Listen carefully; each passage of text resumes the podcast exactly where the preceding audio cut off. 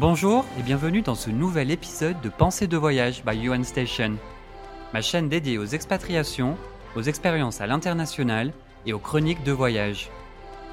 Je m'appelle Johan. Expatrié depuis près de 7 ans, j'ai décidé de concilier ma soif de voyage et ma passion pour la diversité culturelle pour en faire un podcast original et continuer moi-même d'apprendre sur ce qui rythme ma vie depuis de nombreuses années, l'inconnu. Vous y trouverez des astuces et des conseils pour une expatriation ou un séjour réussi. Des démarches administratives à la préparation du voyage, de l'appréhension du choc culturel à l'intégration, en passant par l'interculturalité, les traditions et les incontournables à inclure dans votre itinéraire. En bref, de quoi vous informer, vous inspirer et vous inviter au voyage au travers d'histoires passionnantes que vont nous dépeindre les Globetrotters interviewés au fil des épisodes. Chacun à leur tour, ils vont vous raconter leur voyage et les leçons de vie qu'ils en ont tirées. Bonne écoute et bon voyage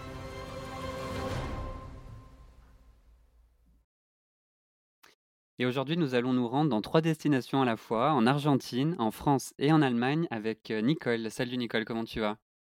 Bonjour, ça va, merci. Merci beaucoup. Et toi? Bah, très bien, je suis ravi de te recevoir comme invité. Je t'avouerai que je suis même un peu jaloux de toi et de, de ta vie. On en a beaucoup parlé pour préparer ce podcast. Donc toi, tu es germano-argentine, je crois que ça se dit comme ça. Tu as passé une grosse partie de ton enfance en France et tu as vécu dans près de six pays et tu parles cinq langues. Donc comment comment c'est humainement possible d'avoir fait tout ça?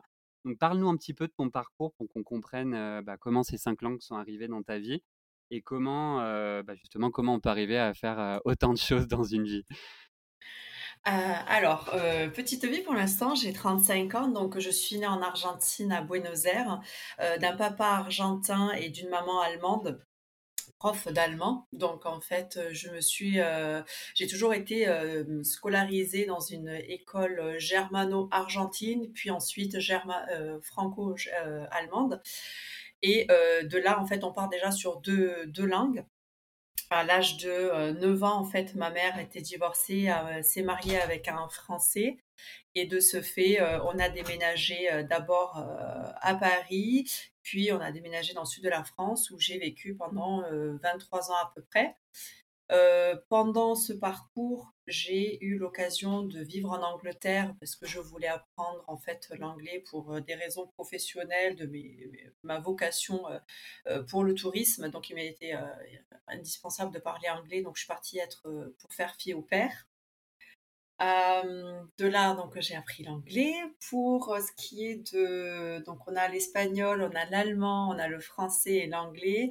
Et en tout dernier, en fait, au cours de ma vie, j'ai eu l'occasion de travailler à bord des bateaux de croisière et je suis tombée follement amoureuse d'un Italien qui, en fait, m'a invité à le joindre dans le sud de l'Italie, dans les Pouilles exactement, pendant un laps de temps, pendant un an et demi à peu près. Donc là, j'ai pris des cours, ça a été un peu plus, on va dire, travaillé. J'ai pris des cours pour parler italien et communiquer. Je pensais faire ma vie là-bas, mais au final, on a décidé de s'installer en Allemagne donc maintenant, c'est plutôt mon mari qui apprend l'allemand.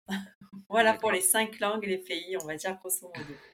Beau résumé. Donc là, pour l'instant, tu es installé en Allemagne. Et si on se concentre sur les deux langues, bah, tes deux langues euh, natives, j'ai envie de dire l'allemand et l'espagnol, comment tu as géré l'apprentissage de, ces deux langues euh, pendant ton enfance, justement? Donc, tu parlais des écoles euh, et tu disais du coup que ta, maman était prof d'allemand. Donc, est-ce qu'elle a été assez stricte de ce point de vue-là? Enfin, Comment s'est ah passé l'apprentissage? Et est-ce qu'il y a eu aussi, comme souvent c'est le cas lors des, lors de, dans des familles en fait multilingues, est-ce qu'il y a eu un rejet à un moment donné de, de la langue quand tu étais enfant? Exactement. Tu as pointé les, bonnes problématiques, en effet. Alors, ma maman, elle, elle était convaincue que l'allemand serait toujours, en fait, un plus dans ma vie. ce qu'aujourd'hui, je reconnais en étant plus mature, plus adulte. Mais en effet, j'ai eu des difficultés et du rejet, surtout pendant l'adolescence. ma mère parlait donc seulement allemand avec moi à la maison. C'était la règle. Et, bien sûr, elle était, elle, elle, était partie du fait que en étant en Argentine et en étant scolarisée quand même en Argentine et ayant des amis euh, argentins, j'allais de toute façon amener cette langue à la maison. Donc jusqu'à l'âge de 3 ans où je n'étais pas donc scolarisée puisqu'on est tout petit, euh, je parlais en fait avec mon papa que s'il y avait ma maman parce que mon père ne me comprenait pas. Je ne parlais qu'allemand. Et mon père argentin ne parlait pas allemand. Donc c'était assez marrant. Ah oui, ma mère faisait la traduction. entre les deux langues pour pouvoir. Oh, puis moi je parlais allemand. Hein. Après, ma mère a traduisait, tu sais, j'avais trois ans. donc c'était assez marrant. Et ensuite, j'ai été scolarisée. Et là, j'ai commencé à, vraiment absorber le, la, deuxième langue. Je l'entendais, c'était mon environnement. Donc évidemment, là, après, c'est une gymnastique un enfant, il, absorbe à peu près tout. Euh, euh, on lui apprend qu'un un objet euh, ça peut s'appeler comme ci ou comme ça. ça peut être la casa, comme ça peut être das Haus. Et c'est mmh pareil pour nous, enfants. Donc pour moi, il n'y avait pas eu de difficulté, autant qu'enfant, par rapport à cette gestion de deux langues. Et ensuite, j'ai toujours eu la double scolarité. Donc, c'est-à-dire, on faisait moitié, soit la matinée dans une langue, l'après-midi dans l'autre, soit il y avait des matières dans une langue, la mathématique, par exemple, je l'ai appris en espagnol. C'est-à-dire qu'encore au jour d'aujourd'hui, quand je fais des comptes mathématiques, euh, c'est les chiffres me viennent en espagnol dans ma tête. C'est dingue. Là, tu vas hein. me dire, et dans quelle langue tu rêves, comme tous les gens? J'allais venir. Je mets un terme tout de suite à cette question parce qu'on me la pose tout le temps, tout le temps. Euh, je rêve dans la langue dans laquelle je vis la situation. C'est-à-dire, quand j'ai travaillé pendant trois ans à bord des navires navire de, croisière, euh, je travaillais en anglais. Donc, en fait, mmh mes rêves étaient en anglais. Ma communication avec mes collègues, c'était obligatoire. Hein. À bord, on ne parle que anglais, c'est la langue euh, imposée. Donc, je rêvais en anglais. Euh, quand j'étais en Italie, ce qui m'arrivait dans mon quotidien, ça, se faisait en italien. Donc, je rêvais et je, c'est tellement beau en plus de dire ma che cazzo en italien que du coup c'était en italien. Maintenant je suis en Allemagne, je rêve pas encore en allemand, ça fait que quelques, quelques temps que je suis ici, mais je, à la maison je parle en fait d'autres langues que l'allemand, donc je ne rêve mmh pas encore en allemand. Encore faut-il se souvenir de ses rêves aussi, hein, parce que moi personnellement, je ne m'en souviens pas quand je me réveille, donc je suis incapable de dire dans quelle langue je, rêve. Mais euh, ensuite, du coup, tu t'es euh, rendu en France euh, lorsque tu avais 9 ans. Est-ce que à ce moment-là, il y a eu un choc culturel? Est-ce que tu t'en souviens déjà? Parce que tu étais, assez jeune, mais est-ce qu'il y a eu un choc culturel au niveau de, bah, de la langue, de la culture, même des amis, parce que tu avais presque 10 ans, je pense que là aussi, il y avait eu une, une acclimatation à faire en fait.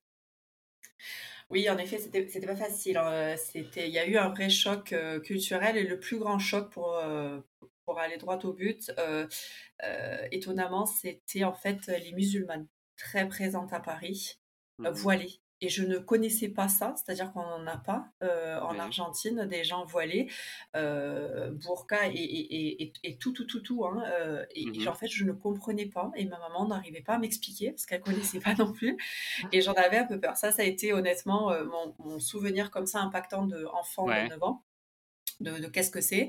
Et ensuite, euh, ça a été dur parce que le, le, français, euh, à mon sens, et ça ne reste qu'une opinion euh, personnelle, nous sommes, je, je m'inclus quand même dedans quand je dis nous parce que je me sens assez française quand même, c'est mon pays d'adoption et de cœur, on, a besoin constamment de mettre des gens dans des cases. Et c'était difficile de me mettre de cases parce que j'étais pas seulement argentine, j'étais argentine-allemande. Donc il y avait le côté allemand où ils comprenaient que j'étais européenne et donc, je faisais entre guillemets un peu partie de eux, mmh de leur culture, mais j'étais en fait sud-américaine. Et ça, en 98, euh, on me demandait, mais est-ce qu'il y a des singes dans la rue euh, Je sais pas. Mais on m'a vraiment posé cette question. C'était une autre époque aussi. Enfin, je veux dire, c'était une époque aussi où la mobilité n'était pas aussi, euh, aussi démocratisée qu'aujourd'hui. Donc, rien que ça, je pense que. On n'avait pas Internet. Exactement. Aussi, C'est vrai que mmh ça, ça change tout. Et donc, tu parlais pas du tout la langue quand tu es arrivé en France? Pas du tout. Alors, on m'avait inscrit six mois après, euh, avant de partir en France quand euh, euh, on m'avait inscrit à l'école française, à l'Alliance française exactement, mmh qui en fait est une école qui, est un peu partout dans le monde, qui apprend le français, où on peut aussi passer ses, ses diplômes en français. Mais j'avais pas beaucoup, beaucoup appris pour être honnête. et quand je suis arrivée, en fait, je me suis beaucoup reposée sur l'allemand. D'où le fait de la double scolarité. Donc en allemand, moi, j'arrivais à m'exprimer et avoir des camarades avec qui communiquer. Mais tout ce qui était partie française, j'étais vraiment, j'avais des grosses, grosses lacunes. D'ailleurs, en Argentine, le, la scolarité se termine en fait au mois de, je dis pas de bêtises, janvier. Et elle mmh. reprend au mois de mars. Donc en fait, au mois, on est arrivé ici à peu près en, en février. Et quand je suis arrivée, je suis du 4, de 87, donc on a dit à mes parents, écoutez, enfin mes parents, mon beau-père et ma mère, on, on, va laisser passer les six mois, de février jusqu'à septembre, et Nicole rentre dans la rentrera dans une nouvelle année, débutera une nouvelle année en septembre. Donc en fait, je suis avec des enfants de 88 et pas j'aurais dû être en fait une année plus haut et je suis une année plus basse. Sauf que tu es arrivé en milieu d'année, donc je pense qu'ils ont préféré te faire débuter l'année euh, au mois de septembre. quoi. Exactement. D'accord. Et au niveau, de, au niveau des, des, amis ou de la culture, de la vie de tous les jours euh, française, est-ce qu'il y a des choses qui t'ont marqué à ton arrivée, même si encore une fois ça remonte un petit peu? Ouais, oui, oui. En fait, j'ai mal, j'ai mal vécu. Euh, c'est, ça, ça a été pour moi. Euh, j'ai pas mal vécu le divorce de mes parents, même un petit peu, mais en fait, j'ai, on m'a arraché. Moi, mon sentiment, je dis toujours ce mot-là que je trouve fort quand même. On m'a arraché de mon mmh pays, de ma culture. Euh, comme on disait tout à l'heure, on n'avait pas de connexion internet possible. Je ne pouvais pas appeler mon père tous les quatre matins. Il n'y avait pas encore un téléphone portable. toute ma famille, en fait, est restée en Argentine et je on m'a promis autant qu'enfant d'y aller une fois par an de me payer un billet d'avion une fois par an, donc une fois par an avec ma sœur et, euh, une accompagnatrice de la compagnie aérienne. On allait rendre visite à mon père. Mmh donc du coup, ça a été ça a été difficile, surtout de. C'est une autre culture. Il faut savoir qu'en Argentine, les enfants sont beaucoup plus libres, on est beaucoup plus euh, euh, on parle plus fort, on est latin. Euh, le français, euh, oui, est, aussi de culture latine, mais on est beaucoup plus structuré, on est beaucoup plus. Surtout les enfants doivent être beaucoup plus calmes. Le merci, bonjour, au revoir, s'il te plaît. C'est des choses qu'on ne m'avait pas imposées jusqu'à présent, donc ça a été. Une rigueur en fait par rapport à ce que tu avais connu avant. Oui, une autre structure, vraiment mmh une autre structure. Et si on se concentre justement sur ces trois, bah, trois cultures d'origine, la France, l'Argentine et l'Allemagne, de quelle, bah, de quelle culture te sens-tu la plus proche à l'heure actuelle et quelles sont selon toi aussi les, les principales différences qu'il y a entre, entre tous ces pays-là en fait en termes de mode de vie ou de, de culture? Est-ce que voilà, quel est le pays de, duquel tu te sens le plus proche et quelles, quelles, quelles sont les différences qui sont les plus frappantes selon toi d'un pays à l'autre? Alors, il y, a, une petite subtilité, on m'a toujours demandé, euh, mais tu te sens plus quoi? C'est une question qui en fait m'a même blessée pendant des années, pour être honnête avec toi, et je ne t'aurais pas du tout de me la poser, c'est légitime et tout le monde me la pose. Euh, j'ai souvent pensé qu'il fallait que je fasse un choix.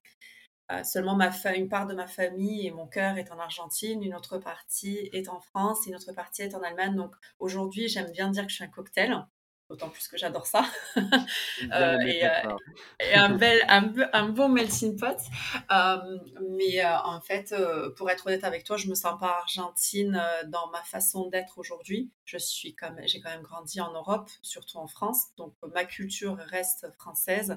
Mmh les chansons d'école, le, le, comment on fête Noël, c'est ce, ce, que rend en fait comment on fait une culture. Hein, c'est plein de choses. mes amitiés, mes amis les plus proches sont tous français. Euh, et quand je décide de lire un bouquin, je vais toujours partir sur plutôt euh, le français. Après, je m'oblige des fois à, regarder ou un film ou lire dans une autre langue pour euh, ne, pas perdre. Ça reste un exercice, un, exercice qu'on fait. Ce sont des muscles qu'on entraîne. Mais si je pars comme ça sur quelque chose de spontané ou que j'ai pas envie de me prendre la tête, je vais partir sur du français. J'ai quand même été 23 ans en France, de l'âge de, de 10 ans jusqu'à, je sais même plus, ouais, 30, jusqu'à l'âge de 29 ans, exactement. Après, je suis retournée, etc. Mais jusqu'à l'âge de 30 ans, j'ai vraiment été en France. Et au niveau des, des, langues, justement, il y a une question qui m'est venue en tête, mais est-ce que est-ce qu'il y a eu une, une influence particulière enfin, du fait que tu aies passé toute une grosse partie de ta vie en France? Est-ce que lorsque tu parles allemand ou, ou espagnol, enfin argentin pour le coup, parce que l'accent est aussi différent, mmh est-ce que est-ce qu'ils arrivent à percevoir justement que tu as, que as vécu en France, que tu restes étrangère entre guillemets? Alors oui, pas, par rapport à mon accent, là je suis assez caméléon, je dois dire, euh, mais parce que, parce que j'aime ça aussi, utiliser les accents et, imiter beaucoup, je suis dans l'imitation, donc j'ai pas de difficulté à apprendre les accents ou les attitudes, mais là où ma famille m'a souvent fait la réflexion de «Hum, t'es quand même devenue européenne, t'es quand même devenue française, c'est dans ma structure, dans ma façon de parler, dans ma ponctualité par exemple. voilà, exactement. C'est-à-dire que je reste quand même euh, française ou allemande presque dans, mes engagements et dans ma structure de tous les jours. D'accord. OK, non, c'est intéressant. C'est une question qui me venait en tête parce que je me dis, voilà, quand on parle toutes ces langues et pour le coup, c'est vraiment, heu, enfin, je veux dire, tu es vraiment trilingue, même, heu, je sais pas comment on dit quand on en parle 5, mais en tout cas, tu les parles toutes parfaitement.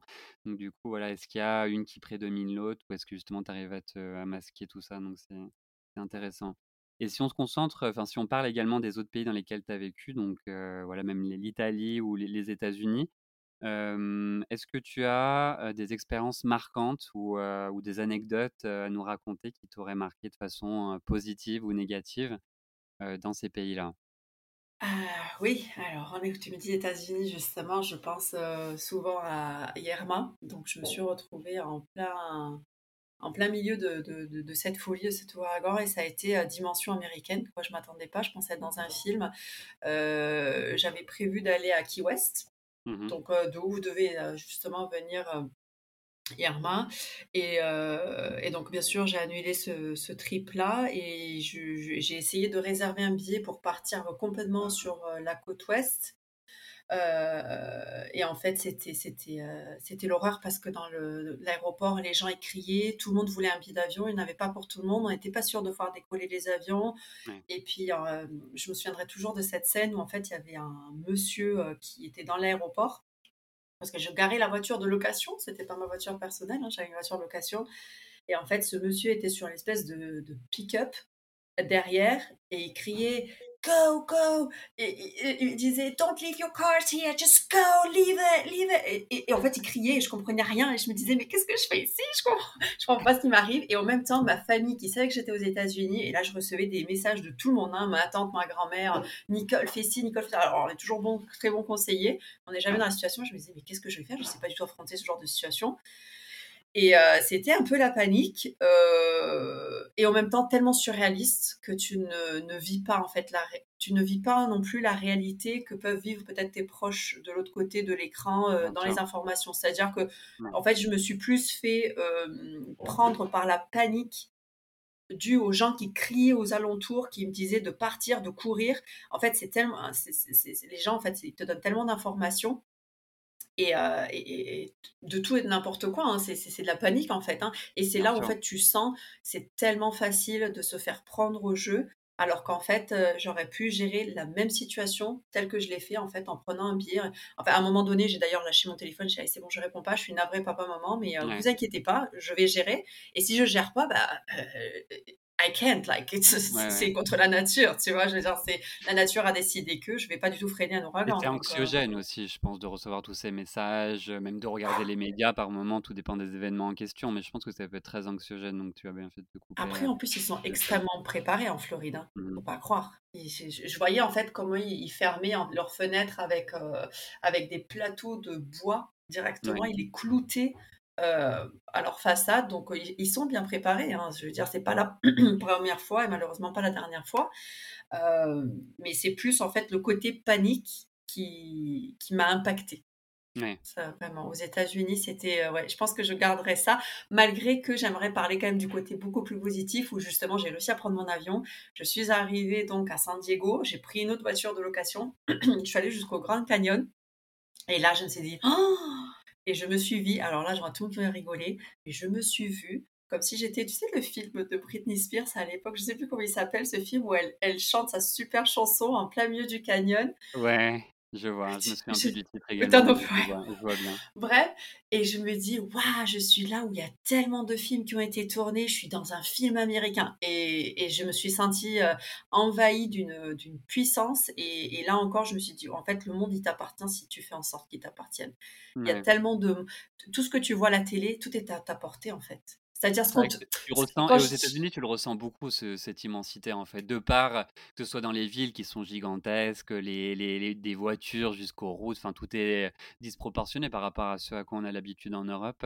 Mais même les, paysages comme celui que tu décris, enfin, c'est des choses qui te, te, transcendent, quoi, quand tu les vois. Oui, qui te marquent. En fait, je pense que c'est pas une question juste de me dire si dans un film, c'est-à-dire qu'en fait, on, nous vend aujourd'hui, il faut, faut, aussi être un peu réaliste et cohérent, on nous vend beaucoup de rêves sur, sur mmh. les réseaux, comme sur, à la télé avec des films. Et avoir ça devant mes yeux, sans un écran entre moi et, cette euh, nature bluffante, je me suis, c'est là vraiment cette sensation de nobody can stop me anymore. Mmh Tu Ouais, comprends? C'est Cette j'ai compris de comment ça fonctionne, de en fait. cette sensation surtout quand tu es tu tu avais quel âge quand tu étais là-bas? C'était en tant que Oh, touriste? j'ai ah oui, j'avais 30 ans. Mmh ouais, ouais. Non, je pense que le Mmh. fait qu'on y ait enfin, y aller quand on est jeune, je pense que ça crée encore plus cette idée de ouais, de de superpuissance. On sent qu'on a qu'on a plus de force, peut-être plus de plus de moyens, plus de plus de rêves, alors que pas forcément. Enfin, en tout cas, moi, les États-Unis, je les vois comme un beau pays, ça reste une superpuissance. Mais, mais en tout cas, à l'époque, quand j'y suis allé, c'est ce que j'avais ressenti aussi. Et c'est drôle cette anecdote de de la tempête parce que moi, je l'ai vécue, même si voilà, la tempête a pas exactement touché mon état, mais elle s'en est beaucoup rapprochée. Que j'étais au Texas et il y avait beaucoup de tornades et compagnie dans l'état d'au-dessus, l'Oklahoma. Et donc, heu, j'avais reçu pareil ces alertes sur le téléphone, tous les téléphones qui Ah vibraient, oui, les les sirènes de la ville, heu, qui ont retenti pendant, pendant, Oui, oui, heu, de longues minutes et le ciel qui était, vraiment un ciel d'apocalypse. Donc ça, ça m'a vraiment frappé aussi. Enfin, j'étais, et donc, voilà, l'orage est arrivé, on a eu le temps de se bah, tout le monde se cachait sous les dans les sous-sols, tout le monde, voilà, cette scène que tu as décrite tout à l'heure où tout le monde Les criait: «Rentrez, bunkers, les trucs à beau». l'américaine, quoi. Ouais et moi j'ai bon, j'étais très insouciant à l'époque, j'avais 20 ans donc voilà, j'avais peur mais sans plus en fait. Je trouvais ça très excitant. Je me revoyais devant ma télé en France, devant ces films, à catastrophe américains Oui justement avec les tornades donc du coup ça m'a et puis les gentils s'en sortent toujours, n'est-ce pas? Ouais, voilà, exact. Enfin, moi, je m'en suis sorti pour le coup. Il n'y a pas eu de, de grosses catastrophes, il n'y a pas eu de gros dégâts. C'était plus en orage qu'autre chose, mais la tempête, enfin, la, la tornade n'était pas très loin, elle était dans l'état au-dessus. Donc, du coup, l'orage, enfin, les vents et tout ce qui, ce qui accompagne ces tempêtes-là nous a touchés aussi. Donc, c'était assez impressionnant. Et euh, une autre anecdote qu'on- dont on avait parlé qui était assez, assez drôle, celle de Nice, celle de la caissière, si tu veux bien nous la raconter. Oui, celle-là, j'ai honte, mais je vais la raconter. Heu, bon, bah, grosso modo, quand on parle, mmh, quand même, heu, différentes langues, on est, heu, plutôt, sûr que pas pas tout le monde peut nous comprendre et en fait, j'utilise, cette, on va dire, compétence parfois pour, bah, critiquer. Critiquer ou mal parler, enfin, ce qu'on fait tout le monde, hein, mais bon, moi, je me sens plus à pas? l'aise. Voilà, tout le monde le fait, soyons honnêtes. Donc en fait, j'étais avec ma mère, à une caisse en plein été, en train de faire les courses et heu, la caissière était extrêmement lente. Elle prenait son travail très, très au sérieux, hein et puis, heu, nous, on était un peu pressés donc heu, ça nous avait un petit peu gonflé et puis ma mère me dit en allemand: «Wird sich die blöde Kuh endlich beeilen?» ce qui veut dire concrètement: «Est-ce que la grosse vache va enfin se dépêcher?» Et en fait, la caissière continue à faire à à faire bip, bip, bip, elle passe toutes nos courses et puis quand on paye, à la à au moment de dire au revoir, la caissière se tourne et elle nous dit en allemand: «La grosse vache vous souhaite une bonne journée» et là, Et avec ma ça, ça mère, je pense quoi, ça a donne quoi en allemand du coup? «Die die dicke Kuh wünscht Ihnen einen schönen Tag» et là, on a juste tourné, vrillé toutes les couleurs.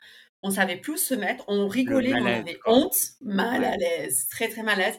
Et là, je pense qu'on a été un petit peu, hem, un un petit peu hautaine à penser qu'une caissière ne parlerait pas allemand, mais Heu, il y a y a de tout, je sais pas, c'est peut-être un un un job qu'elle faisait à côté pour arrondir les fins de mois, peut-être qu'elle était là pour apprendre le français et c'était la façon la plus facile d'être en contact avec des francophones.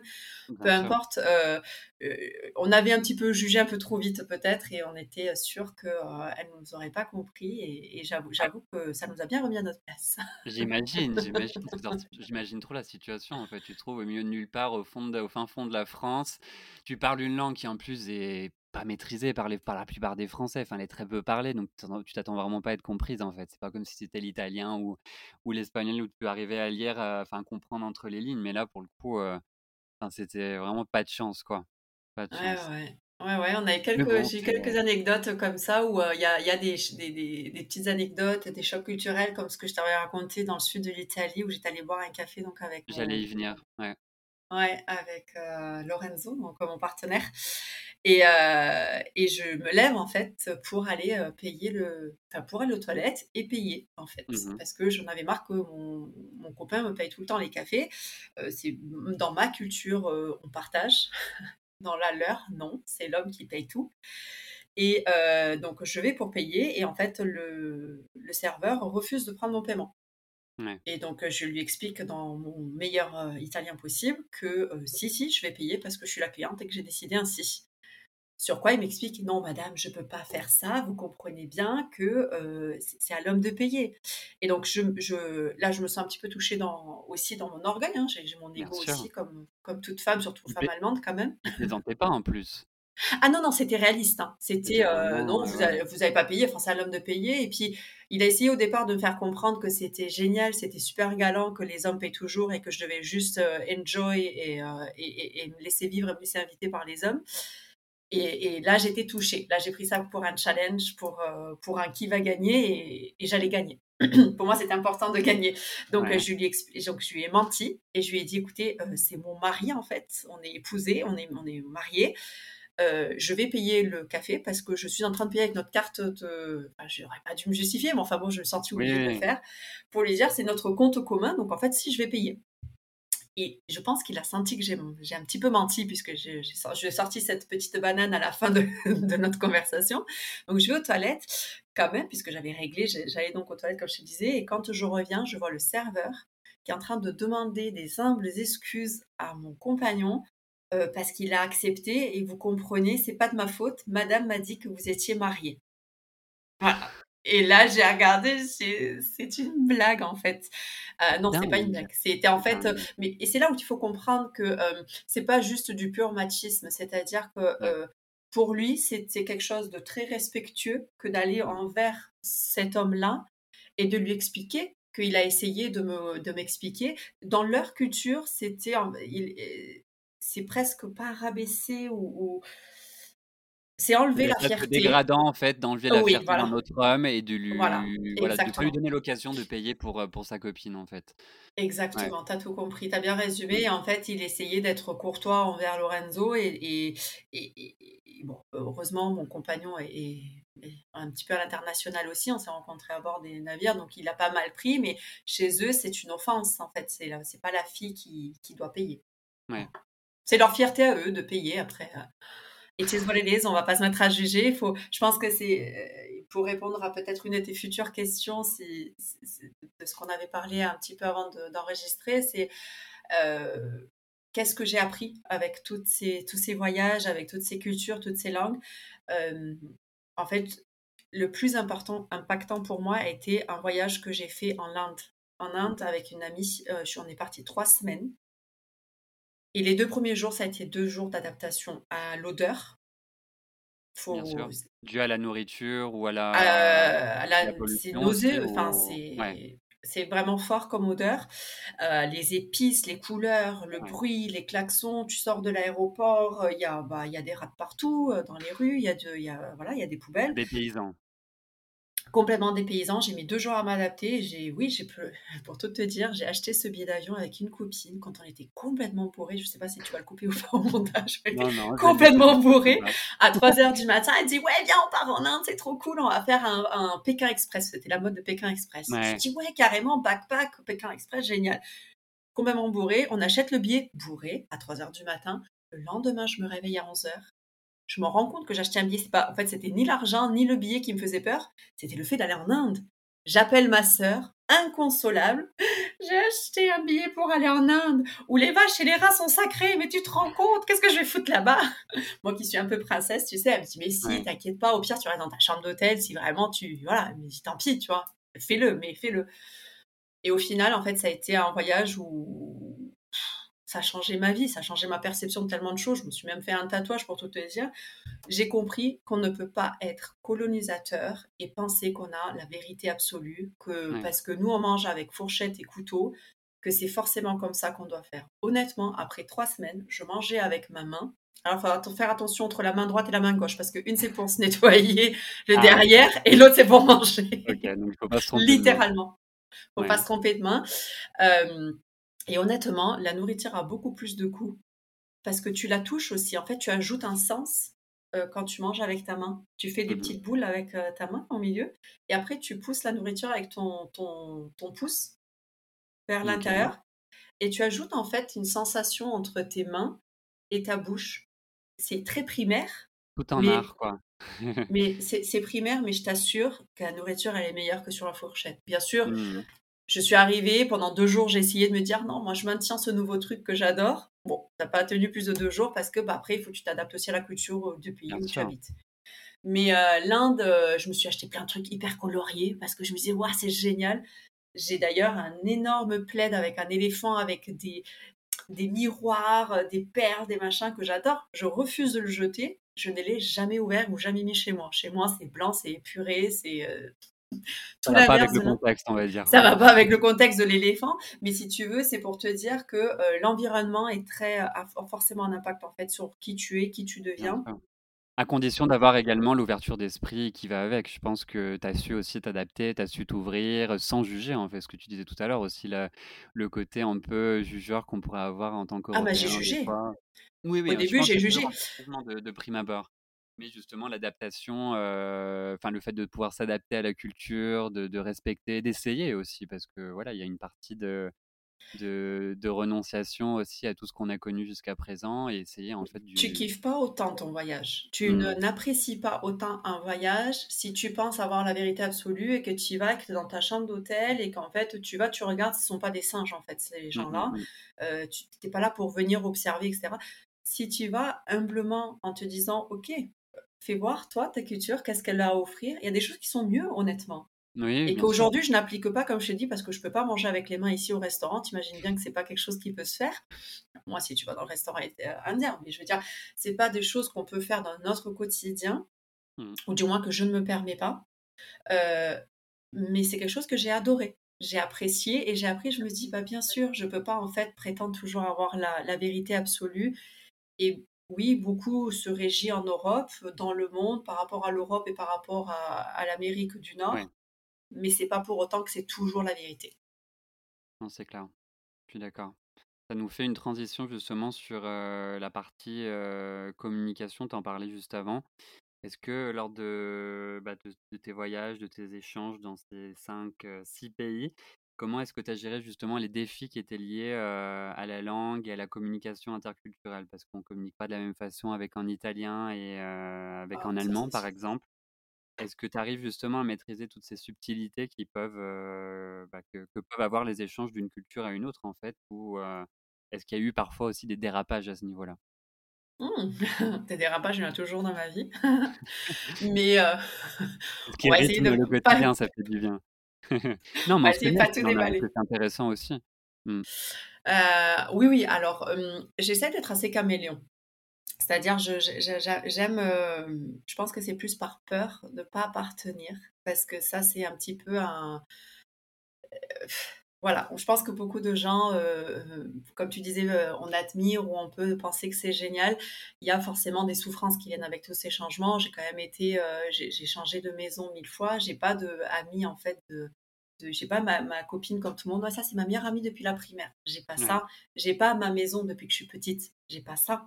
Donc euh, oui il y a des petits traumatismes des petites difficultés qu'on balade avec nous en fait tout au long de notre vie. Et je pense que c'est avec la maturité avec l'âge et euh, en grandissant que j'ai dû apprendre à me dire c'est ma force et non pas ma faiblesse. Parce qu'il y a eu des moments où ça a été ma faiblesse, notamment à l'adolescence, ça a été très difficile pour moi ne pas savoir où on, appartient, et j'ai pas envie de toucher à un problème géopolitique, mais le, le, vrai sujet, c'est euh, l'identité, souvent, pour les gens. Bien sûr.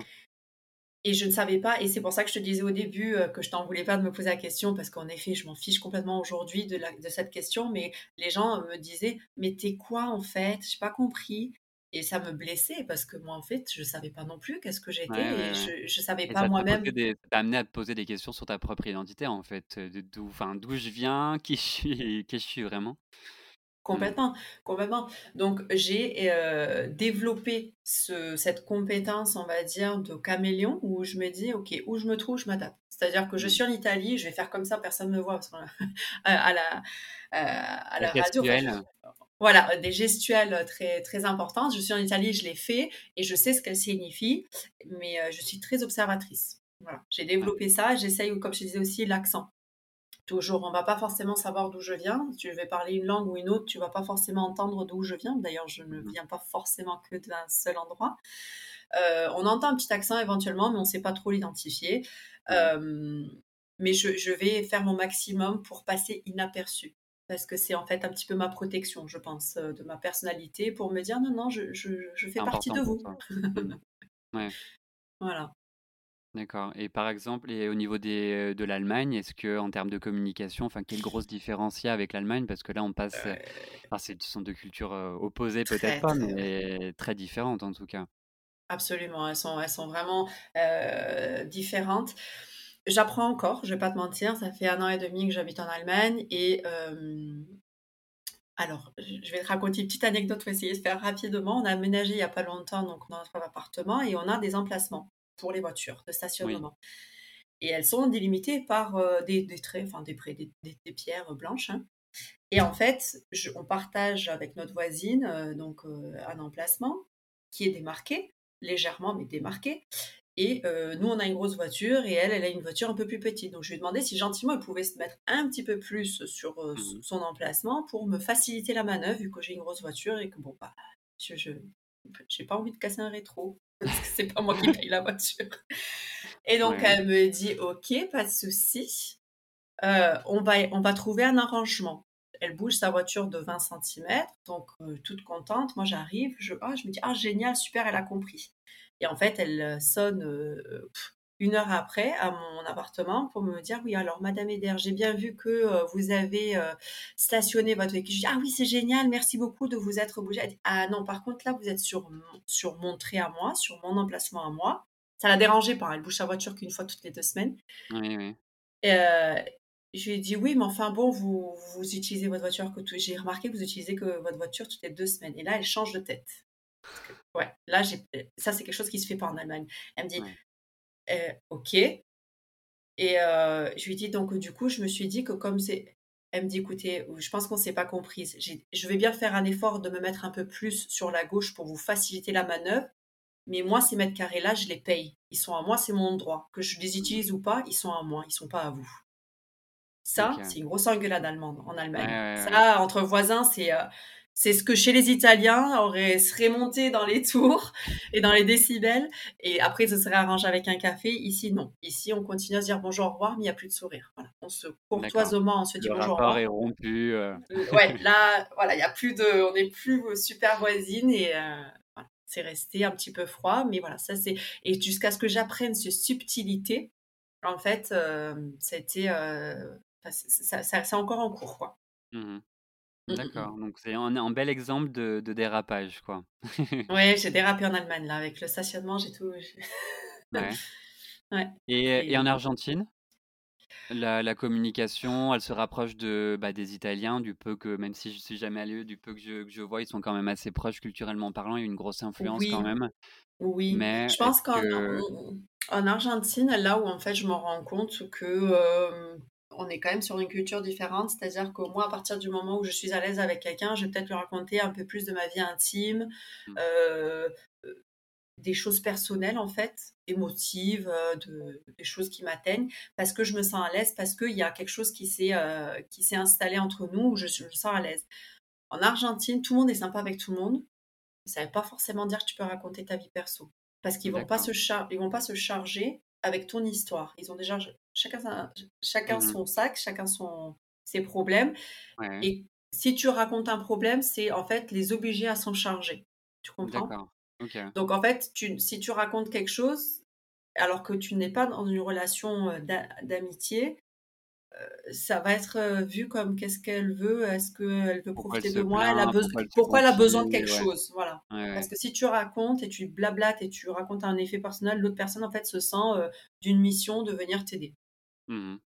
D'accord, OK. Je prends note, du coup. OK. Je ne je ne C'est mon raconterai pas ma vie. interprétation. Ça reste personnel, hein, il y a plein de gens qui Ouais, peuvent ouais, non, avoir c'est c'est d'autres, intéressant, c'est intéressant. après c'est ça reste une, en effet, une culture, très latine, très, heu, easy going, très, Mmh mh. ouverte quand même. OK. Je vais te poser une question peut-être un peu, bon, un peu plus compliquée, mais on a déjà un petit peu parlé tout à l'heure. Est-ce que tu penses, est-ce que tu peux nous expliquer aussi comment ton identité, heu, culturelle ou ta personnalité a évolué au fil du temps, en raison justement, bah, de ton parcours international?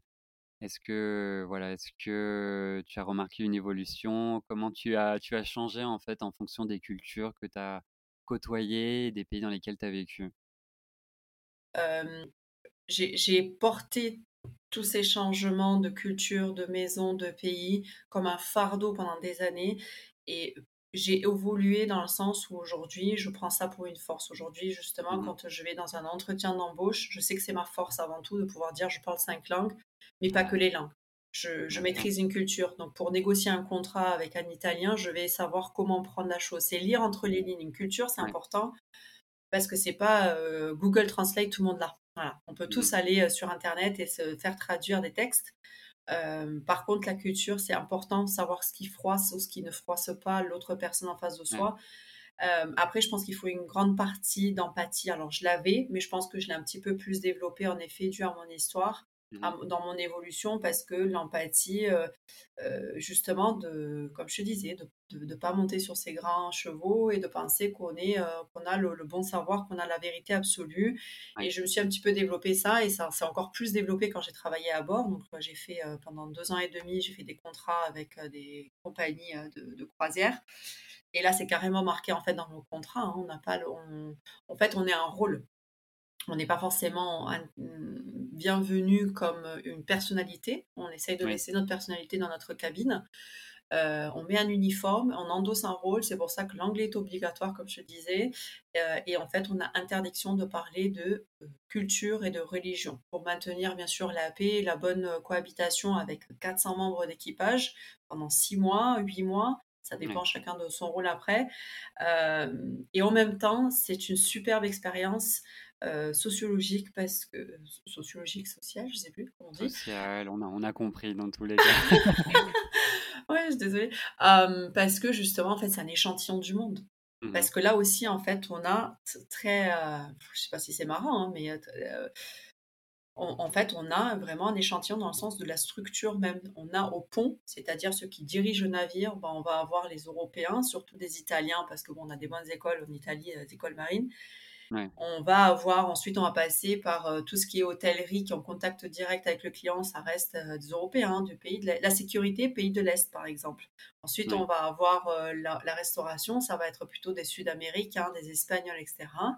Et ensuite, on a euh, bah, les matelots, euh, les machines, bah, on va être sur des Philippins. Et c'est là où tu dis, d'accord. Et en fait, il y a une vraie hiérarchie qui se reproduit à bord et c'est hyper intéressant. Et après, bah, il y a des mafias qui se développent, euh, il y a des économies souterraines, je ne peux pas tout vous dire, mais bon, euh, y a, c'est hyper intéressant vraiment comme expérience et ça aussi, ça m'a fait grandir.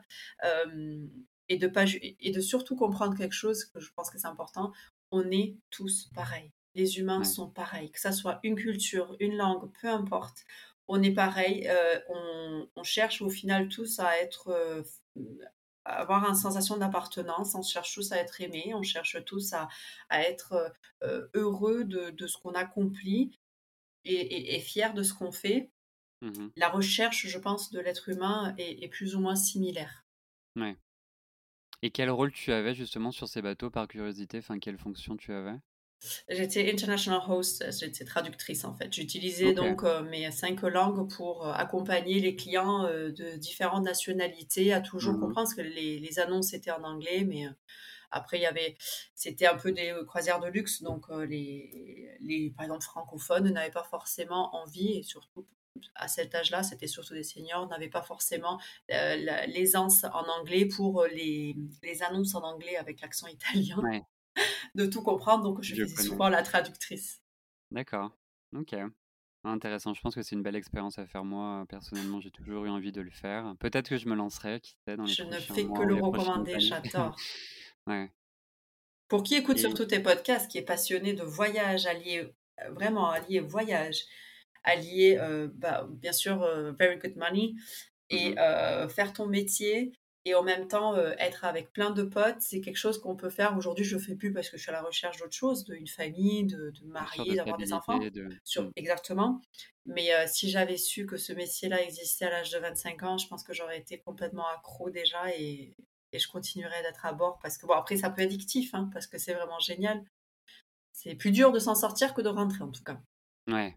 Ah bah j'imagine, j'imagine. Mhm. C'est une drogue, hein, enfin comme tous les tout, C'est une très voyage bonne en fait. Quand drogue. tu quand tu voyages aussi longtemps et dans autant de pays, je pense que ça devient vraiment une drogue quoi. Donc comment Ah, s'arrêter, tu où te réveilles tous les matins, ouais. les gens ils me disent: «Mais comment tu as rencontré ton partenaire?» «Oh, on s'est rencontrés à Singapour, puis ensuite, en fait, on s'est donné rendez-vous à Munich. On devait partir aux Philippines, ça a pas marché, donc je suis partie avec mes 2 valises en Italie. Finalement, l'Italie, ça l'a pas fait, donc j'ai pris mon mari, je l'ai suis amené en Allemagne et les gens, ils me regardent, avec une tête: «Mais qu'est-ce qu'il me raconte peut-être pas. celle-là? Complètement droguée». Mais c'est vrai, on s'est rencontrés, on s'est mis ensemble à Singapour. Mmh. Et ça renforce les liens, j'imagine, de rencontrer quelqu'un comme ça, en dehors peut-être même de son pays et dans un contexte international qui fait que vous étiez tout le temps en mouvement, en fait. Absolument, absolument. Se réveiller tous les matins dans un port différent et vivre cette expérience est très intense. Je on la compare Mmh souvent, les gens qui ont été à bord, heu, seront certainement d'accord avec moi, mais on compare souvent un petit peu à The Big Brother, le Love Story, quoi. Ouais. On on devient vite, heu, tu ma meilleure amie pour la vie au bout de 2 mois, on se dit: «Mais c'est pas possible, c'est ridicule». Bah, quand on vit 24 sur 24, il faut savoir qu'on n'a pas de jour off, on est tout le temps en fait, on on dort avec qui on travaille, avec, heu, qui on on sort, enfin c'est c'est intense. Ouais. C'est une expérience très Bien sûr, intense, les liens sont soudés, enfin se soudent rapidement, en fait. Je pense que ça crée des amitiés très belles et durables aussi. Oui, après on a besoin oui et non, durable, pff, après on a des j'ai là pour mon mariage, par exemple, j'invite des gens de partout dans le monde. Des gens me disent: «Mais comment tu ouais. fais?» je dis: «Oui, bah, j'ai une copine, elle est grecque, une autre, elle est, heu, belge, c'est comme ça, heu, mais heu, pas forcément des amis pour, enfin, des amis pour la vie, oui, mais on se voit pas très souvent, mais je pense que c'est le lien, en fait, tu tu as besoin après de d'un ancre. On a toujours besoin d'une encre. On a souvent tous un tatouage d'une encre, ceux qui travaillent à Ouais. bord, parce que Mmh tu as besoin de ça et, de de cet ancrage à quelque chose d'émotionnel. Et c'est pour ça que ça devient très fort très vite parce que tu as besoin de t'accrocher à quelqu'un, à quelque chose que tu connais. Et donc c'est pour ça que, bêtement, bah, les Européens vont se rassembler avec les Européens, les Philippins avec les Philippins. Tu vois ce que je veux dire? C'est ce que je te disais, c'est le sentiment d'appartenance au final, il y a pas qu'il y a de la discrimination, c'est juste que je me comprends, si je suis philippin, je comprends mieux ma culture philippine et j'ai besoin de mon bol de riz tous les jours parce que c'est partie de ma culture et si je suis italien, j'ai besoin de mes pâtes tous les une fois par jour, des pâtes. Et c'est des choses, tu vois, qui sont bêtes mais sont culturelles, en fait. Bien sûr et ce qui va faire aussi que du coup ces per ces, heu, populations-là vont tendance vont avoir tendance à rester ensemble, à à se fréquenter aussi même dans ces contextes-là parce qu'il y a une compréhension qui va ouais, qui qui se maintient en fait. Malgré la distance, malgré, malgré tout ça, tu continues de garder des liens avec ta propre culture qui te comprend mieux que personne, qui a qui comprend tes références aussi, culturelles, historiques et compagnie, donc ça, c'est vachement important. Exactement, mais. J'irai où tu iras de Céline Dion, un groupe d'Italiens, je suis pas sûre qu'ils vont danser. Non, Tu vois ce que je veux dire? Mais après, heu, oui, oui, c'est j'ai eu un entretien d'embauche, heu, il y a pas très longtemps en Allemagne, de, heu, justement pour, prendre un poste où je devais prendre en en l'occurrence de la gestion de de de Costa. Mmh Tout le monde, je pense que connaît Croisière Costa. Mmh. et hem et elle me disait: «Comment tu te sens avec l'italien?» je dis: «Bah, écoutez, heu, pas de souci pour moi, j'ai compris la culture». J'ai dit: «Après, heu, moi ça me n'in ça m'interpelle pas qu'on me crie dessus parce que j'ai fait une erreur, parce que je sais comment est un italien, c'est pas méchant, mais il va me crier dessus, il va me faire des grands gestes. Et puis ensuite il va me taper sur l'épaule, il me fait: "Andiamo per un caffè?" «OK, andiamo per un caffè» et l'allemand elle me regarde comme ça parce qu'elle était allemande, elle me regarde, elle me dit: «Ah moi je ne les supporte pas» parce qu'elle, elle est allemande bien sûr. Elle, elle est structurée. Un Allemand ne va pas élever la voix. S'il arrive au point d'élever la voix, c'est que c'est fini. Le rapport est ouais. fini. Il y a Mmh. plus de et surtout dans un milieu professionnel, un Allemand ne lève pas la voix. Ça ne se fait pas culturellement. On n'est pas les Allemands sont beaucoup plus dans, heu, «Das darfst du Dans nicht, les you cannot», tu sais? Tu as pas le ouais. droit et that's it. Dans l'échange quoi, dans la dans le respect aussi, enfin même si encore une fois hausser le ton, c'est pas forcément irrespectueux en Italie comme tu le disais, ça fait partie de la culture, mais heu, dans une culture comme l'Allemagne, ça sera ça sera enfin perçu du moins comme un manque de respect. Exactement, exactement et c'est là où en fait elle m'a dit: «Ah génial, tu comprends?» je lui dis: «Vous savez, j'ai un Italien à la maison, combien de fois il me crie par par jour, il me crie dessus?» j'ai dit: «Je suis habituée maintenant», elle a rigolé. Bon, j'ai pas été prise au final, hein, mais bon, Tu les as effrayés. je les ai effrayés. D'accord. Non, c'est intéressant tout ça justement, on va se répéter un petit peu, mais juste pour faire un peu le bilan, quels sont, selon toi les avantages et les défis de vivre une vie, à l'international? Et est-ce que justement mais c'était le cas, on l'a dit, est-ce que, ça t'a aidé ou défavorisé dans certains moments de ta vie ou de ta carrière? Ça m'a fav alors dans ma carrière, j'aime bien prendre des questions par derrière à chaque fois. Dans ma carrière, oui, professionnelle, j'ai toujours été avantagée. En effet, heu, Mmh le fait de parler différentes langues et d'avoir différentes cultures, j'ai toujours su le tourner de telle façon que, heu heu, les gens, ils ont vu un plus. Euh, donc c'est plutôt quelque chose qui m'a favorisé, comme je disais aujourd'hui, où j'ai la maturité aussi de le tourner dans le sens où je veux moi et non pas le subir comme j'ai pu le subir en fait à l'adolescence. À l'adolescence, c'était difficile pour moi. Quand on est dans une recherche d'identité, quand on a 16 ans, 14 ans, de savoir à qui j'appartenais, parce que, comme tu dis, on a souvent des, dans une culture des références. Mmh à la marelle, j'ai appris ça à 14 ans, ce que ça voulait dire jouer à la marelle, je ne savais pas. Un, deux, trois soleils sont, voilà, c'est bête, mais c'est dans un, une culture, c'est au quotidien.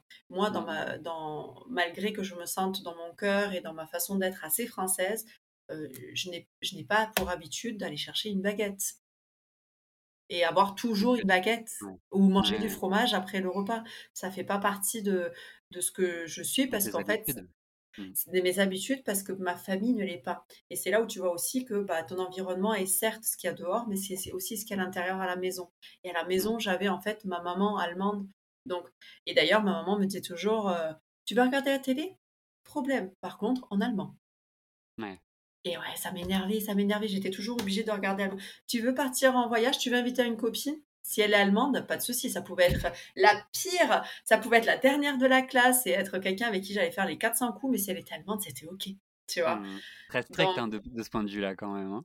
Oui, mais aujourd'hui, je la remercie parce que l'allemand, euh, oui, j'ai refusé. En fait, ma mère m'a mis beaucoup, beaucoup de pression parce qu'elle y tenait, elle y tenait, elle y tenait, parce que c'est sa culture, hein, elle est allemande. Et mmh. puis, euh, enfin, moi, sur le passeport aussi. Mais en fait, elle me forçait tellement avec ce côté allemand-allemand. Et puis après, il faut dire qu'en en France, quand j'étais adolescent, j'ai malheureusement vécu aussi certaines choses qui sont pas super agréables, qui valent pas la peine d'être racontées non plus. Mais quand on recevait aussi des Allemands, en fait, des échanges extrascolaires, la France et l'Allemagne par rapport à l'histoire qu'on a eue, Seconde Guerre mondiale, etc., ne, sont pas toujours forcément les super bons copains où ils ont beaucoup d'a priori, surtout plus les Français. Enfin, les Allemands, honnêtement, adorent les Français. Ils vont d'ailleurs beaucoup dans le sud de la France pour les vacances d'été, etc. Euh, mais les Français, non. Et moi, j'entendais mes camarades qui disaient Oh, les Deutsch, les Sil. Enfin, bref, plein de choses que j'ai pas envie de répéter. Qui ont été des clichés ou des, des, voilà, des, des choses où je me dis, bon, moi, j'ai rien à voir dans cette histoire. C'était il y a trois mmh. générations, combien même ma famille n'a pas fait partie, mais peu importe, je, comprends qu'il y ait une certaine douleur aussi euh, chez les Français. Mais voilà, c'était un moment où j'aurais dû, en fait, euh, me sentir moins personnellement attaquée. Et au contraire, je me sentais tout le temps euh, bah, presque honteuse d'être allemande alors que j'avais rien fait, ma maman avait rien fait, ma grand-mère avait rien fait, mais bon, voilà. Il y a eu des moments faciles, il y a des moments moins faciles euh, par rapport à cette euh, multi, euh, diverses langues, etc. Mais le plus important, c'est d'en faire sa force, en tout cas. Je pense que aujourd'hui, j'en suis fière, comme je te disais, de pouvoir dire que je suis un melting pot, de pouvoir dire que je parle cinq langues, de et aujourd'hui, je prends le meilleur. C'est-à-dire que quand je suis. Euh, juste pour conclure, Lorenzo, il toujours il dit T'es grave, toi, quand même. Il me dit. Euh, parce que, en fait, quand je suis, par exemple, euh, super, je sais pas, structurée et qu'on me félicite de ma ponctualité, ma structure, mon organisation à faire les choses en l'ordre, j'ai dit Bah, bien sûr, je suis allemande. Et puis ensuite, je vais faire, je sais pas, je vais faire quelque chose, euh, euh, je, vais me maquiller, je vais me parfumer, je vais mettre sur les talons, je vais être très chic et je dis, bah oui, je suis comme French, c'est la touch French. un mélange un peu des, des, trois ou... Ah là là, c'est grave. Et du coup, ou je sais pas, après, je fais des pâtes, alors que je suis pas du tout italienne, mais bon, euh, Lorenzo Vittor italien, j'ai dû malheureusement apprendre à cuisiner quand même. Et donc, mhm. du coup, j'ai fait des pâtes et il me dit c'est bon. Je dis bah, quand même, je suis, je, suis à moitié italienne maintenant. donc, je prends un petit peu ce qui m'arrange et je fais mon melting pot, mais, euh, mais parce qu'il vaut mieux le faire dans ce sens-là que de subir quoi que ce soit en fait. Ah, bah oui, c'est clair. Non, je pense que c'est bien justement de prendre, euh, de prendre ce qu'il y a à prendre, de, prendre, de mettre en avant le positif. Et encore une fois, c'est une force énorme. Enfin, en 2023, parler cinq langues, et encore une fois, dans des pays, moi je parle pour la France, Enfin, je veux dire, c'est un atout, c'est un atout énorme, même pour l'Italie. Enfin, tu maîtrises cinq langues sur le bout des doigts. Enfin, je veux dire, de ce point de vue-là, je pense qu'il n'y a pas de, il y a pas de problème en termes de, d'intégration ou de, voilà, de, de, recherche de travail aussi. Donc, ce sont des, ce sont des atouts. Ce sont des atouts. Ce sont en effet des atouts que que je suis fière aujourd'hui d'avoir et que je remercie mmh aussi la vie de m'avoir donné toutes ces possibilités. Et je peux qu'encourager les gens à le faire, mais comme je te disais, le plus important, c'est de euh, d'être honnête et transparent sur le fait qu'il n'y a pas de culture parfaite. Il n'y a pas de langue parfaite, il n'y a pas de pays parfait, il y a toujours des, plus et des moins. Et, et, si on peut, au final, comme tu dis, de chaque expérience, prendre le meilleur et laisser le négatif, ce n'est que pour un monde meilleur. Donc, ouais. go ahead. Il y a plein d'autres questions qui me viennent, qui me viennent en tête, mais le, podcast serait trop long, donc on en fera un autre éventuellement sur d'autres axes parce que c'est déjà, c'est déjà super bien. Merci beaucoup en tout cas pour ce, bah, ce témoignage inspirant. Tu as eu de belles expériences de vie qui, en plus de souligner tes capacités d'adaptation et ton ouverture d'esprit, euh, voilà, forge le respect. Et euh, voilà, c'est un bon euh, bol d'air frais. Pour moi, ça m'a fait du bien. Ça m'a donné envie de, de bouger encore plus. Et encore bravo du coup pour ton, ton parcours de vie. Merci à toi, merci de faire ce travail merveilleux aussi. Euh, je, peux prendre une petite seconde juste pour te dire merci d'inspirer des gens avec ton travail, que ce soit du côté euh, de ce que tu fais, de mettre euh, en fait sur un plateau d'argent plein d'outils pour bah, les générations à venir, pour notre génération, pour aujourd'hui se dire bah oui, bien sûr, avec en 2023, je peux juste prendre un billet et partir à l'aventure et faire ça et, mmh. et de de découvrir euh, et de mettre en avant euh, des expériences de différentes personnes pour que ça puisse éventuellement inspirer ou, ou donner euh, des petits rêves à certaines personnes. Merci pour ça. Merci, Merci à toi. parler aussi. Merci. Est-ce que je peux te demander, juste par, par manque, on va dire, d'espagnol, parce que là je suis en France, du coup je l'entends plus au quotidien, de nous faire une petite phrase de conclusion en, espagnol et pour terminer. Ah. Bueno, en español lo que pasa que, eh, o hablo a veces castellano, lo que pasa que también viví en España, entonces a veces me cuesta un acento del otro, pero vamos a intentar hacerlo en castellano de, Argentina. Muchísimas gracias por eh, esta hora que me dedicaste, por el, tu tiempo y gracias por tu trabajo y, y de haberme permitido de estar acá con vos y la verdad que es una alegría. Merci à toi, ça fait plaisir d'entendre cet accent argentin, je le reconnais à travers. je l'ai côtoyé de près dans le passé, donc ça me fait plaisir et bonne, euh, bonne continuation et bonne soirée du coup. Merci, merci à toi aussi. Voilà, cet épisode est terminé. Je vous remercie énormément pour votre écoute attentive et vous invite à vous abonner si vous avez aimé cet épisode et à me faire part de vos commentaires, remarques ou critiques constructives sur Apple Podcasts, Spotify, Deezer et autres plateformes de podcast. N'hésitez pas également à me transmettre vos idées de sujets pour de prochains podcasts. Merci et à très bientôt pour un nouvel épisode de Pensée de voyage.